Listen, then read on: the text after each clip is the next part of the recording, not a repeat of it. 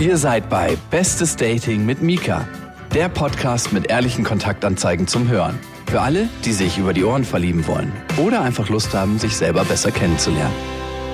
Hallo und herzlich willkommen bei Bestes Dating, eurem Podcast zum Verlieben über die Ohren. Wir lernen heute wieder einen Single kennen und zwar heute lernen wir den David kennen. David ist jetzt 24, kommt aus München, arbeitet dort als Fotograf. Ich weiß, wir wollten hier eigentlich nicht über Berufe sprechen, aber ne, ich, ich kann das auch nicht steuern. am Ende des Tages ist es ja doch auch sehr wichtig, was die Menschen machen. Vor allen Dingen erzählt er auch ein bisschen darüber, wie es ist, so als selbstständiger Fotograf auch zu arbeiten, welche Höhen und Tiefen man da auch mitmacht und welche Menschen man dabei auch kennenlernt. Das ist nämlich eins, was mir auch an David sehr aufgefallen ist. Wir kennen uns über eine gute Freundin von mir und er hat wahnsinnig großes Interesse an Menschen, was ich ganz bewundernswert finde für sein kreatives Dasein und Leben sucht er momentan eine spannende Frau, die vielleicht auch im kreativen Bereich arbeitet, die seinen eher wilden Lebensstil mitmacht und ansonsten schöne Lippen hat und ihn immer mal wieder überrascht. Also hört gern mal rein und meldet euch bei David an david@bestesdating.de, wenn er euch gefällt und ansonsten, wenn ihr selbst auch mal Teil von Bestes Dating werden wollt, dann schreibt mir doch einfach an mika@bestesdating.de. Ich freue mich auf eure Nachrichten und dann legen wir einfach direkt mal los, würde ich sagen. Wie lange bist du denn jetzt schon eigentlich Single? David? Oh, das ist eigentlich schwierig. Also es ist gar nicht so leicht zu sagen, weil ich habe meine bisherigen Beziehungen, da würde wahrscheinlich jeder, der eine richtige Beziehung geführt hat, würde sich totlachen. So richtig Single bin ich jetzt seit Oktober 2016. Ja, genau. Und aber die Beziehungen davor, die haben, meine längste Beziehung war ein halbes Jahr bisher und davon hatte ich drei Stück. Und woran lag es, dass die Beziehungen nicht länger gingen? Was glaubst du, war das Problem? Oh, war, war ganz schwierig. Irgendwie von den Umständen, glaube ich, vor allem war es immer eine Herausforderung.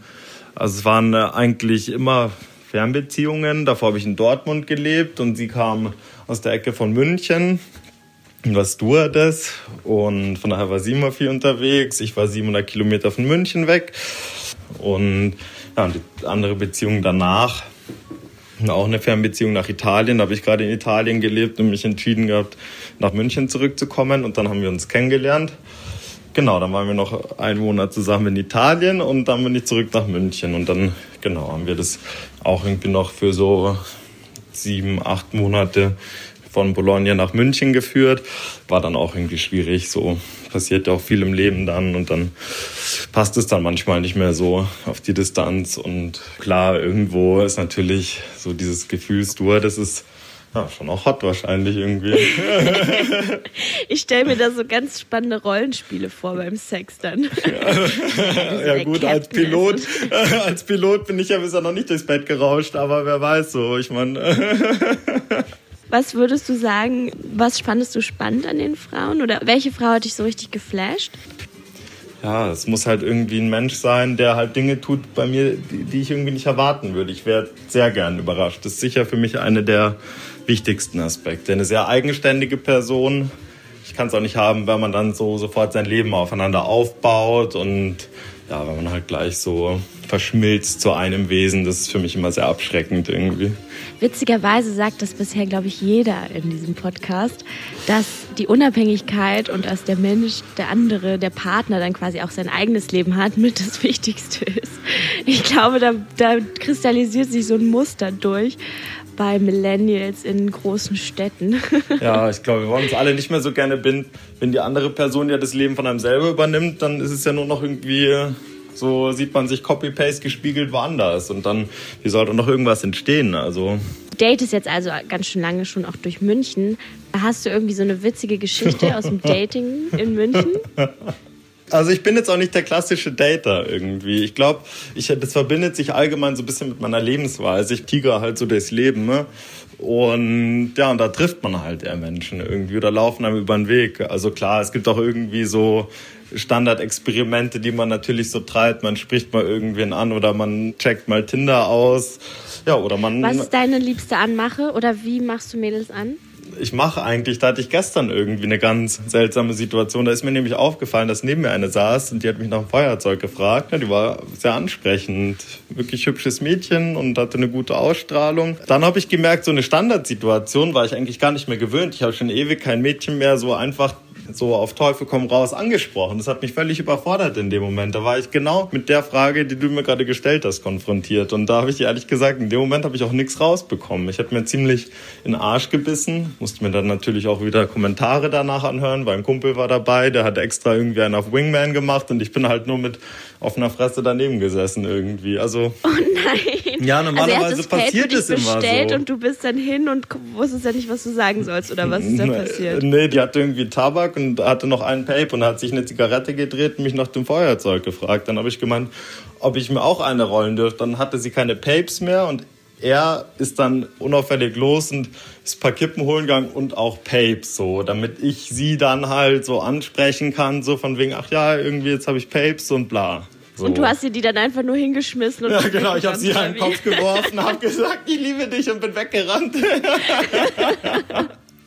Eine richtig souveräne Aktion. Ja, auf genau. Jeden Fall. Nein, äh, auf jeden Fall. Ja, das war ganz, ganz schlimm dann auf einmal. Danach habe ich mir gedacht, am Ende hätte ich irgendwie so einen Spruch sagen sollen, wie süße Socken kann ich deine Nummer haben. Da würde ja mein Höschen total Da würdest du feucht, ja, also ja, da deswegen mir alles weg. Ja, da platzt. Wir können ja auch vielleicht gerne mal einfach so zu so ein paar Eckdaten kommen. Welcher Schauspieler würde dich denn spielen, wenn es einen Film über David gäbe? Hast du so, hat dir schon mal jemand gesagt, dass du jemanden Oh ähnlich ja. siehst? Also ich glaube, mir hat einmal jemand auf, das war auf irgendeinem Rave irgendwie, am nächsten Morgen dann völlig verstrahlt irgendwie und dann kam ein Dude zu mir her und hat mich angeschrien und hat gemeint, ich sehe aus wie der Fette von Hangover. Und dann ich so, wie bitte? Und dann hat er mich nochmal angeschrien, ja, du siehst aus der Fette von Hangover. Und ich so, Zach Galifianakis. Und er so, ja, genau, wie der sieht so aus, la la la. Und ist Jetzt wieder aber- weg. Also, Halt, stopp mal hier. Ich muss mal kurz eine Sache klären. Ich kenne David ja sehr gut äh, an alle Hörer und er sieht auf jeden Fall nicht aus wie die Fette von Hangover. Also, ja gut, ich finde, es ist auch ein gut aussehender Mann. Also in dem Moment habe ich mich auch gefreut. Ich habe vielleicht so ein paar Kilos weniger, aber ich weiß auch nicht. Ich fand's aber, irgendwie fand ich es doch wieder ganz lustig. Also ich fand, ich habe ja auch deine Fotos gesehen, die du beim G8-Gipfel gemacht hast in Hamburg. Und ich fand es total beeindruckend, welche Momente du da eingefangen hast. Also ne, Momente, über die man halt einfach so rübergehen würde. Aber echt einfach dieses Auge zu haben und auch so dieses Kreative und das Künstlerische und das zu sehen, das ist halt echt eine Gabe, ne? Das bewundere ich auf jeden Fall sehr. Ist auf jeden Fall Props. Ja gut, aber mich freut es auf jeden Fall, dass was hängen geblieben ist und dass ich mit dem Quatsch, den ich produziere, irgendwelche Leute wenigstens irgendwie so ein bisschen erreichen kann. Ich meine, ich weiß ja selber nicht, was ich da so treibe am Ende. Man fotografiert ja dann irgendwas, was dich interessiert und probiert dann irgendwie eine Geschichte draus zu machen. Ja, und dann ne, liegt irgendwie so unterm Strich bisschen die Wahrheit vor einem, weil die Bilder dokumentieren dann eben, was man interessant gefunden hat oder gesehen hat. Ich habe mich sehr lange sehr unsicher gefühlt, aber ein bisschen wie in der Zwickmühle, weil mir es immer wahnsinnig viel Spaß gemacht hat, aber ich mir nie vorstellen konnte, eine lange Zeit lang, dass das mein Lebensinhalt sein oder werden könnte und wie der das werden könnte, also fotografieren, so ja, und irgendwie so dieser Wunsch, es machen zu wollen oder dann hat aber sich nicht richtig vorzustellen, wie es aber gehen soll. Das hat mich halt immer so ein bisschen dazu gezwungen, dann einfach irgendwie zu machen, weil ich wusste nicht, wo es hingehen soll und was ich machen soll. Ich wusste nur, dass ich es machen will, also habe ich es einfach gemacht. Ja, und dann hat sich halt zum Glück irgendwann so ein bisschen so ein, so ein Weg gefestigt, wobei ich auch jetzt sagen muss, ich bin auch jetzt immer noch ganz gespannt, was dann wohl in den nächsten Monaten immer passiert, weil so richtig eine klare Linie gibt's ja auch nicht. Ich meine, und dann gewinnt man halt so ein bisschen mehr Selbstvertrauen nach der Zeit. Wenn man sich halt in dieses ganze Ambiente oder in diese Welt einlebt, dann gewinnt man so ein bisschen an Sicherheit und dann weiß man zwar immer noch nicht so genau, was man irgendwie da eigentlich so treibt, aber man hat schon so ein bisschen Routine gewonnen und lässt sich dann auch nicht mehr so leicht aus dem Konzept bringen. Aber es war Ja, nicht und man einfach. muss halt auch und man muss halt auch der Typ sein, der mit so einer gewissen Unsicherheit auch umgehen kann. Ja, ich glaube, sonst verzweifelt man irgendwann.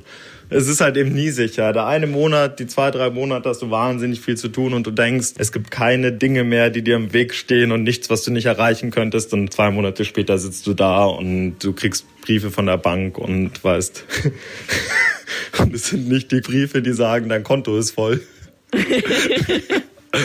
Ja, so von daher ja und es ist immer wahnsinnig unsicher. Vor allem, weil man ja auch selber, man will ja auch neue Grenzen überschreiten oder neue Bereiche kennenlernen und dazu muss man sich auch immer aus der Komfortzone herausbewegen. Und dann befindet man sich ja immer wieder auf unsicherem Boden, weil man macht ja eigentlich im Prinzip immer was, was man davor noch nie gemacht hat, oder zumindest ich, weil ich glaube, wenn es eine Sache in meinem Leben nicht gibt, dann ist es Routine. Ja, und wenn wir dann zum ja. eigentlichen Thema vom Podcast irgendwie so einen kurzen Bogen zurückschlagen, dann ist es, glaube ich, halt eben auch eine von den Dingen, warum ich halt eben gleich so dieses so aufeinanderstürzen so und das Leben vom anderen annehmen. Ich, das führt bei mir auch oft zu verkorksten Situationen, weil mein Leben, ich glaube, das ist halt nicht adaptierbar von einer anderen Person und deswegen brauche ich halt jemand, der mindestens genauso ja, auch so ein Streuner ist und eben in seiner eigenen Welt lebt. Ja, das kann ich total verstehen. Auch das, was du angesprochen hattest mit der Unsicherheit. Ich habe mich ja auch vor kurzem selbstständig gemacht und was ich total furchtbar finde oder einfach unerträglich, ist so dieses Gefühl, teilweise zu denken, es geht alles den Bach runter und dann wieder himmelhoch jauchzen und ne, immer also dieses Wechselbad der Gefühle, ja, durch das man irgendwie total schreitet. crazy, gell? So, aber wirklich ich schizophren mein, fast schon. Ja, nach außen würde ich das jetzt natürlich nie irgendwie mitteilen oder so, aber. Außer also meine... in dem Podcast mit 5000 Hörern natürlich. genau. aber, aber. Jeder, der selbstständig ist, der hat eigentlich so ein Land. Es gibt so, weißt du, das Exit-Land. Was mein Exit-Land ist. Ja, oh. ich glaube, bei mir wäre es die Dominikanische Republik, aber ich weiß nicht warum. Echt? Die Domrep? Ja. Das ist ja voll prollig, oder? Ja, kann man, ja, schon. Ich habe letztens auch so ein geiles, geiles, geiles Meme gesehen, wo ich mich so tot gedacht habe. Kennst du diese Frosch-Memes? Auf jeden Fall sitzt ja eine Frosch halt so beim Friseur. Dann, aber kennst du die Situation, wenn du beim Friseur sitzt und der so anfängt zu schneiden und du halt, während er schneidet, so merkst so, oh shit, das geht in das eine ganz falsche Richtung. So. Absolut. So, das wird hier richtig schief gehen, aber du sitzt einfach da und erträgst es und denkst ja die ganze Zeit währenddessen so, oh mein Gott, was wirst du jetzt tun? So, dann planst du so auf, während, auf dem Friseurstuhl so dein Leben in China, wie du auswanderst und untertauchst, weil deine Frisur so scheiße ist. Ich würde es mal auf Instagram hochladen, damit die Leute auch verstehen, was ich so lustig fand. Mit wem fühlst du dich am verletzlichsten? Oder bei wem kannst du dich am verletzlichsten zeigen? Also ich glaube, ich fühle mich am verletzlichsten, ja, wenn ich gerade jemand frisch kennenlernen und merke, irgendwie macht es was mit mir. Und ich bin eine sehr intuitive Person und ich handle immer sehr intuitiv. Und wenn ich auf einmal merke, dass es mir schwerfällt, also in einem guten Sinn, wenn es mir schwerfällt, mich bei der Person intuitiv zu verhalten und ich wirklich auf einmal anfange nachzudenken, dann gehe ich aus meiner Comfortzone raus und dann bin ich sehr verletzlich. Und ich habe eine Handvoll sehr guter Freunde oder auch mein Bruder oder auch mit meiner Familie generell. Also habe ich ein sehr vertrauenswürdiges Verhältnis. Also das sind Leute, mit denen ich auch sehr viel teilen kann. Und was schätzt du an denen? Also ich schätze es immer sehr, wenn, klar, ich meine, es gibt ja immer dieses Ding mit sagen, ja, einen guten Zuhörer, wie auch immer. Klar, jemand, der zuhört, ist wichtig, aber ich glaube, jemand, der Dinge sagt und sich traut, Dinge zu sagen, aber auch wirklich Dinge sagen kann durch gute Beobachtungen, durch Reflexionen so, der einem noch irgendwie zusätzliche Aspekte zum eigenen Verhalten sagen kann. So, der einem auch mal sagt, jetzt Junge, jetzt pass mal auf, schau, was du hier treibst. So, das, sind, das schätze ich sehr. Ich finde, wo ich immer am meisten lerne, ist, wenn ich mich mit den Menschen die mir besonders viel wert sind, irgendwie quasi auch streite oder wenn ich merke, okay, da ist eine gewisse Auseinandersetzung und dann in mich gehe und mir überlege, okay, was hat dich gerade so getriggert oder was triggert die andere Person? Hast du denn irgendwie so eine Lektion in letzter Zeit gelernt, wo du sagst, das müssen wir alle wissen? Ja, ich glaube, wirklich so Kritik von Freunden oder Leuten, die am nahestehen, anzunehmen, sollte man machen. Eure Freunde haben recht, ihr nicht. genau. Fremd- und Selbstwahrnehmung. Ja, okay. genau so. Und das ist das so. ist die Lektion, Davids Lektion des Tages. Ja, ne? dann habt ihr schon mal eine Menge geschafft. Gab es denn mal eine Situation, wo du so richtig daneben lagst?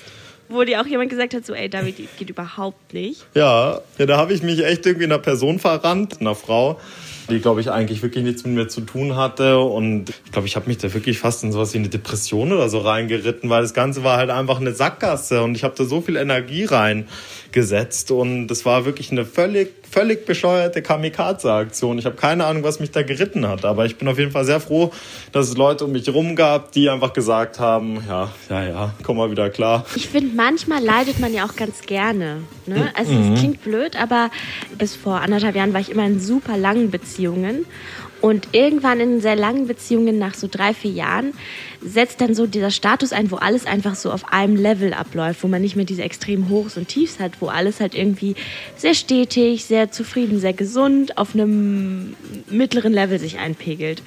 Und da habe ich zumindest dann irgendwann so den Rappel bekommen, so, oh Gott, ich will wieder Höhen und Tiefen und ich will mal wieder richtig leiden und so. Oh. Und mich auch absolut und mich dann in was verrannt, was so wehgetan hat und so furchtbar war und wirklich mich irgendwie so zerrissen hat innerlich. Also wirklich Heartbreak, so, ja. Und das ist total extrem.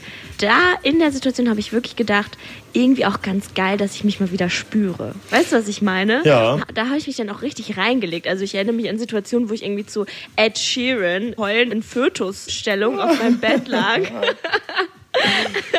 ja. und gelitten habe und es richtig gefeiert habe. Also nicht gefeiert, aber zumindest mich da richtig reingelegt habe, in den ich dann auch langsam Wände runtergeglitten bin, weinend und was weiß ich, irgendwie mit glasigen Augen durch die Straßen gelaufen bin und so weiter. Ne? Also es gehört halt alles irgendwie, es gehört auch dazu. Deswegen, ich kann total verstehen, dass man sich hin und wieder einfach ganz gerne reinlegt in solche Situationen, aber dann eben auch gefangen ist in solchen Situationen. Und manche Leute triggern einen ja einfach auch in einer gewissen Form, die man schon kennt. Und dadurch bleibt man dabei. Ne? Also so wie man schon mal gelitten hat, so will man irgendwie vielleicht auch wieder leiden in einer gewissen Form. Das war auf jeden Fall neu in dem Fall. Und ich meine, den ersten Part, da kann ich halt nicht mitreden, wie das ist, weil man ja lange in der Beziehung war. aber mit den Höhen und Tiefen. Aber ich glaube, ja, doch so, wahrscheinlich hat jeder so ein bisschen so eine kleine Borderline-Ecke in seinem Oberstübchen. Und ich glaube, die muss auch ab und zu bedient werden. Ne? Ich meine, es gibt ja auch nicht umsonst so dieses Klischee vom Künstler oder Fotografen, die irgendwie sagen, man muss mindestens eine Lebenskrise gehabt haben, damit man überhaupt wirklich so wirklich schaffen kann und produzieren kann. Und ich glaube, so dieser ja, das Wesen des Leidens ist schon bei uns drin. Ja, ich war schon gut dabei, ich habe schon gut gelitten. Also ich glaube, es gibt ein paar Leute, die hätten gesagt, ja, das war schon ein richtiges Armutsspiel so. Was war denn deine Lebenskrise, wenn du sagst, dass Fotografen eine Lebenskrise durchgemacht haben müssen, um richtig zu fotografieren? Also die Lebenskrise, das kann man ja erst wahrscheinlich am Ende sagen, so rückblickend, so die Highlights nochmal zusammengefasst, aber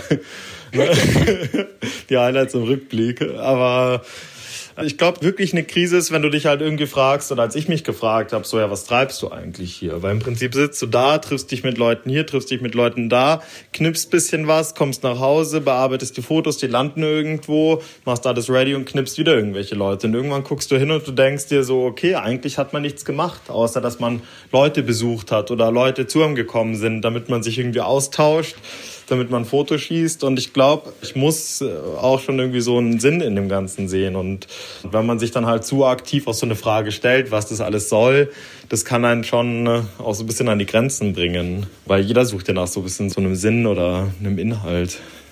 Also hattest du schon mal so eine Art Sinnkrise? Ja, genau, wenn wir schon gleich. genau, ja, doch, kann man wirklich so sagen am Ende. Wahrscheinlich war es wirklich irgendwie sowas wie eine Sinnkrise. Ich meine, das äußert sich natürlich dann jetzt auch, also man schreit ja keine Leute an und sagt, was soll das alles, aber man sieht alles vielleicht so ein bisschen äh, überkritisch immer so und das ist auch nicht gut. Wenn man die Sachen überkritisch sieht, dann demontiert man sie auch, dann kann man überall immer die Sinnlosigkeit finden und es gibt immer einen höheren Sinn, den man nicht bedienen kann mit dem, was man macht.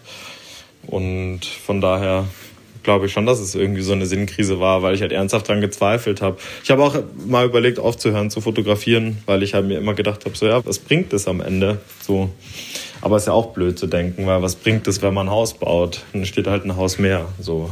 Gerade schöne Bilder sind ja auch ein bisschen das, was das Leben ausmacht, wie eben wissenschaftliche Ergebnisse oder das, was eben vielleicht Handwerker machen oder was man jetzt so als vielleicht ja nicht als Kunst bezeichnen würde. Es ist ja genauso wichtig für die Entwicklung des Menschen und für die Gesundheit von uns und äh, die Gesundheit unserer Gesellschaft. Und so. Also was will man denn sonst mehr irgendwie so tun auf dem Planeten, als ihn kennenzulernen? Und das ist halt so die Einstellung, die ich halt dann für mich jetzt so gefunden habe und auch so ein bisschen probiert zu, äh, zu wahren. Ja, sehr gut, sehr gut. Und dafür brauchst du jetzt eine Frau, die das mit dir macht, ne? Oh, wenn es in die Richtung eine Vorstellung gibt, weil du es erst gesagt hast, wenn wir jetzt auch den Filter schon mal weiterführen wollen. Ich finde es immer sehr interessant, wenn man mit seinem Partner oder mit der Person, um, um jetzt nicht irgendwie nur zu sagen, wo man sich unterscheiden und wo man sich gegenseitig in Ruhe lassen soll, aber ich glaube, sondern wo man auch durchaus, glaube ich, richtig schöne Schnittstellen haben kann ist, wenn man vielleicht auch wirklich zusammen auch auf irgendeine Form oder Art und Weise arbeiten kann. Dadurch, dass es ja nicht eine Arbeit ist, die man für jemand anderen macht, sondern dadurch, dass halt irgendwie sowas wie Fotografieren kann ja durchaus auch sehr persönlich sein als Arbeit. Und wenn man halt nicht nur alleine arbeitet, sondern eben auch noch eine Dimension mehr reinnimmt und dann vielleicht auch eine Partnerin hat, die auch irgendwie in dem Segment arbeitet und man sich halt gegenseitig bereichern kann auf irgendeine Art und Weise. Das finde ich auf jeden Fall eine sehr schöne Vorstellung. So auch jemand, der in diesem kreativen Segment halt arbeitet. Ja, super, sehr schön. Ja, dann haben wir es ja eigentlich auch schon ziemlich eingegrenzt. Also keine Katzenfrauen. Keine Katzenfrauen. und gerne kreativ und ansonsten entspannt und unabhängig und offen auch für dein Leben und für deinen quasi deinen, deinen wilden Umgang hier, ne? ich glaube, das war's dann. Und wenn ihr David gern kennenlernen wollt, dann schreibt ihm doch einfach an david@bestesdating.de. Das war Bestes Dating mit Mika. Findet feuchte Singles in eurer Nähe und schreibt Mika jetzt eine Mail an mika@bestesdating.de, bevor es alle ist. Und abonniert den Podcast auf Spotify, Deezer und iTunes.